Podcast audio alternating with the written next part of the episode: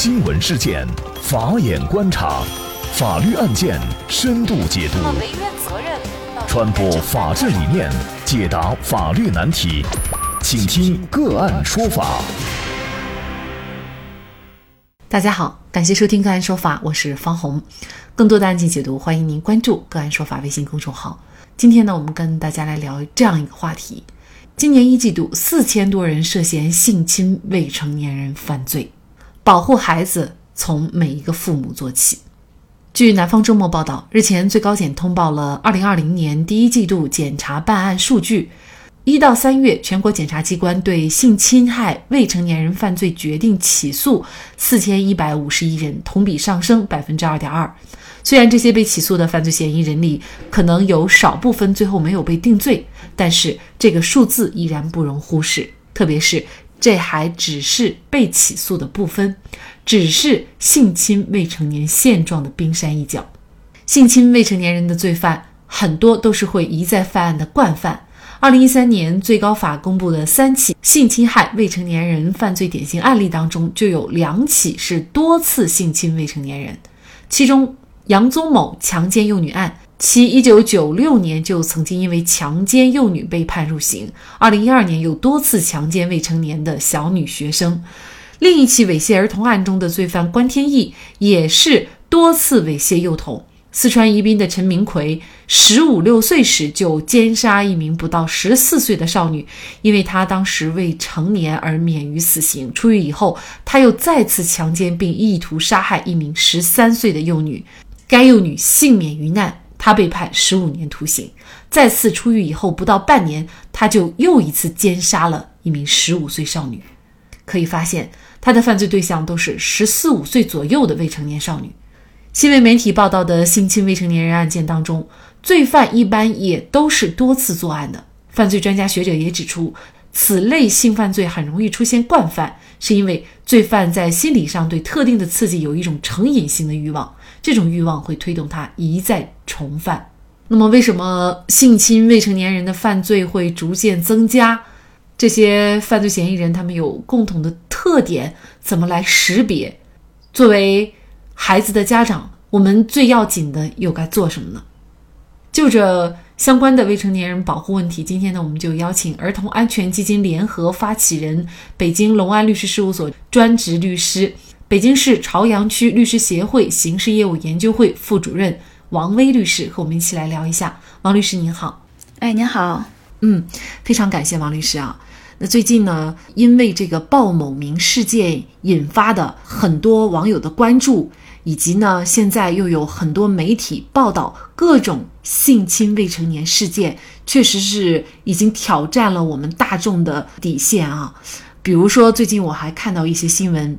像有少女居然被自己的亲生父亲性侵长达七年啊，而且呢还有学校的校长性侵多名学生，甚至呢还有女生通过视频的方式，就是视频发到网上来实名举报自己被老师性侵。应该说这些案件确实是让我们触目惊心。据您了解，为什么性侵未成年人的犯罪会逐渐增加？甚至在我们感觉好像是大幅度增加啊，呃，是这样的，大概五年以前呢，就是有一个专门从事儿童保护的组织曾经披露过一个数字，性侵未成年的案件的曝光率啊和未曝光率的比例是一比七，这个意思呢，就是说每曝光一起性侵未成年的案件，就有七起案件是没有被曝光的。为什么会存在这种现象呢？主要呢是有以下几个原因，第一个呢。很大一部分原因是，很多孩子在发生了这个事件以后，不知道自己被性侵了，因为很多孩子不具备相应的知识，所以他并不知道自己被性侵了。第二个原因呢，就是有些孩子呢被哄骗不让说，还有一些孩子呢是被恐吓了以后不敢说。第三个原因呢，是有些家长思想非常守旧，在知道孩子被性侵以后呢，怕说出去以后丢人现眼，不让去报案。那第四种原因呢，就是有些家长呢担心孩子报案了以后呢会受到二次的伤害。那以上几个原因呢，就决定了我们曝光性侵案件和未曝光性侵案的比例是比较悬殊的。但是呢，最近几年呢，随着媒体对于性侵未成年案件的报道增多，也随着咱们公检法机关办案力度的一个增强，当然了，也包括呃学校啊，像一些民间组织做的很多的普及的宣传，让大家的保护意识逐渐在增强，很多人呢也选择勇敢的站出来报案。那么最近两年呢，呃，性侵未成年的案件啊，有从这个七岁到十岁，在逐渐在向十一到十五岁转移的一个趋势。这个呢是一个非常值得大家警示的一个信号，因为现在对于小学阶段的孩子，家长们的保护意识和保护力度呢都还是很强的，都会接送。但是呢，对于初中甚至高中阶段的一些大一些的孩子，一方面呢，因为叛逆期的来临，再加上家长保护意识呢有一些松懈，往往让犯罪分子钻了空子。犯罪分子呢会选择袭击夜晚独行的学生。也会呢选择通过网络建立信任，然后再实施犯罪。还有一方面呢，我觉得留守儿童在我们国家也是急需保护的群体。这些孩子的父母呢，因为没有办法时常陪伴在孩子身边，所以对留守儿童的保护力度也会相对较弱，这也给了犯罪分子一些可乘之机。综合以上几个原因呢。所以大家会可能感觉说啊，未成年案件的这个性侵未成年案件的犯罪数量怎么会越来越多呢？其实呢，它是大家的一种自我意识、保护意识的一种提升，还有公检法这种办案力度增强的一种体现。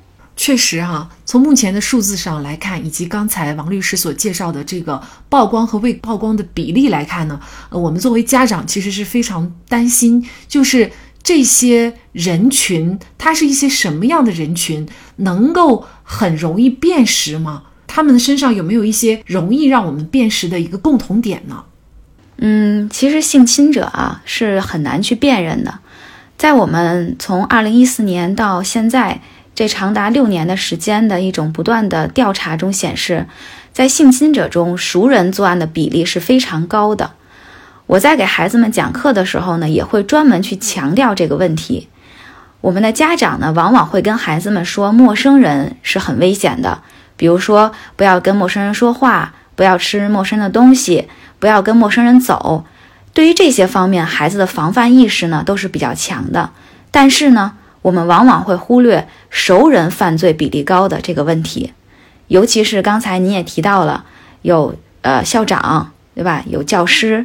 等等，那么这些人对于孩子来说其实就是熟人，所以在上课的时候呢，我会反复的跟孩子们强调这件事情，不管是陌生人还是熟人啊，只要是他提出了要单独和你在一起的要求，你就要拒绝。对于孩子来说呢，辨识性侵者是非常非常难的，我们大人都。没有办法做到一个统一的标准去辨认，更何况是孩子。所以呢，在给孩子们说的时候呢，我觉得给他们一个红线是非常重要的。也就是说，不管是熟人还是陌生人，只要说他单独提出要和你在一起，那么这个就是红线。触碰了这个红线就是不可以的，你就要拒绝。我觉得让孩子们可能记住这样一个规则，对于他们来说可能会更容易一些。那这样一说呢，我们作为家长的心可能又一紧了，因为有的时候孩子我们愿意把他，比如说放在这个邻居家，或者请邻居帮忙代管一下，或者呢让亲戚，或者让我们自己信赖的一些同事朋友啊，比如说帮忙接送啊，或者呢先照顾一下，这种事情我相信很多家庭都会遇到啊。但是呢，这种性侵的嫌疑人他往往可能就是这些人。那么具体怎么来防范？我们一会儿会请王律师给我们介绍啊。但是对于性侵者呢，其实也有相关的报道说呀，就是这些人呢，他通常是多次作案，不可能只有一次啊。也就是说，他们是重犯。我们就觉得，像这些有性侵记录的人，那么至少我们知道了他有这样的一个记录，应不应该把他这些信息公开，让我们社会大众，尤其是家长和孩子知道，这些人我们是要远离的。对于这个问题啊，其实争论的呃时间挺长的了。到目前为止呢，也是有很大的争论的。一方面呢，有很多人呢支持来公布性侵记录人的信息，因为呢，这个不仅呢可以对犯罪者，包括想犯罪的这些人起到一个警示的作用，也可以呢方便公众进行查询，更好的保护我们的孩子。但是呢，另一方面呢，也有很多人认为。公布这些的信息呢，可能导致呢这些人无法再在社会上立足，无法在社会上生存，从而导致他们可能进行更恶劣的犯罪。那我个人认为啊，我们一方面呢是应该多去借鉴一些国外的先进经验，比如说美国、日本啊这些国家对于公布性侵记录人的这个问题已经有了很多的经验，也出台了多部的法律啊。比如说，如果这个人有性侵儿童的这个行为的话，首先在罪行上他就是很重的，要可能要到二十五年或者三十年是非常重的一个刑期。那么第二呢，他出狱了以后呢，也要马上进行社区登记。那么社区的人员呢，可能会对社区的一些有孩子的家庭进行一些公示，告诉他们，就是这个社区可能入住了这样的犯罪分子，让他们提高警惕。这个呢，是国外现在就是美国、日本可能比较普遍的一种做法。那我们呢，也可以去借鉴这些先进的经验。但是呢，另外一方面呢，我们也要根据咱们的实际情况。啊，来决定我们应该采取什么样的措施。比如说呢，这个公布的范围到底要控制在呃多大的范围？比如说查询的途径到底什么样的人可以进行查询？那么比如说呢，还有呃入他以后从事工作的一个限制，到底什么样的工作是他以后不能去从事的？我觉得这些呢，目前也有了很多的探讨，但是呢，我们还是应该呃需要更多的去研究，然后再出台一些相应的政策。与其呢，他们在犯罪以后进行严厉的惩罚、刑事追究，呃，事情一旦发生，对孩子造成的伤害、家庭造成的伤害，其实是很难完全弥补的啊。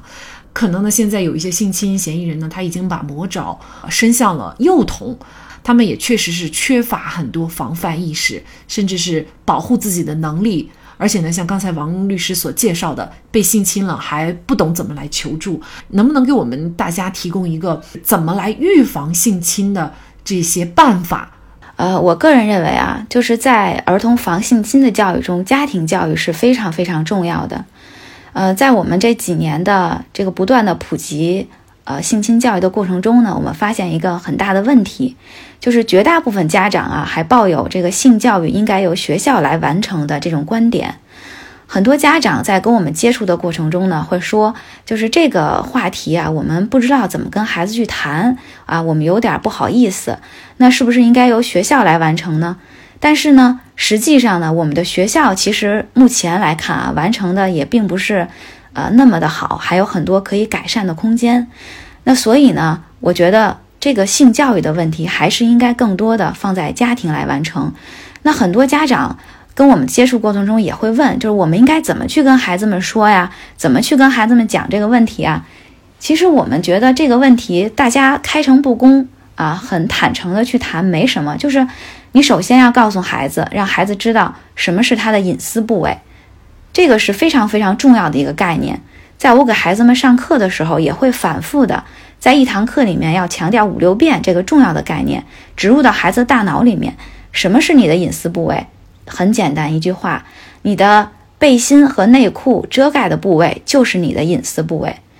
那么隐私部位代表什么呢？隐私部位就代表了不能随便让别人看，更不能随便让别人摸。这个是必须要给孩子树立的概念。从孩子小的时候就要给孩子树立这个概念，而且要反复的强调这个概念，让孩子在他的隐私部位亮起红灯。不管是别人想看还是想摸，那么他马上要知道你是不应该这么去做的，这个是非常重要的。那么给孩子树立了隐私部位的概念以后呢，我们还要告诉孩子什么样的情况我们应该去注意。我们会分成几种情况来给孩子讲。首先呢。就是说，对于一个孩子来说，如果有人想看你的隐私部位，那么你首先就要知道这个是不行的，你要去拒绝，因为隐私部位不能随便让别人看。好，那么第二步，如果有人谈论隐私部位，可不可以？不可以。不管是谈论你的隐私部位，还是跟你去谈论别人的隐私部位，这都是不可以的。那么第三，如果有人想触碰你的隐私部位，可以吗？当然更不可以。不管是。触碰你的隐私部位，还是让你去触碰其他人的隐私部位，这都是不可以的。还有第四，如果有人想单独跟你抱抱你或者亲亲你，可以吗？不可以，身体接触也是不可以的，也要拒绝。那么第五，如果有人提出单独和你在一起，可以吗？不可以，也是要拒绝的。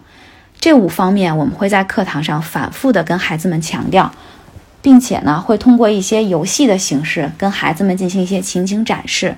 比如说，刚才您也提到了教师对于孩子的性侵行为，这个媒体曝光也会非常非常的多。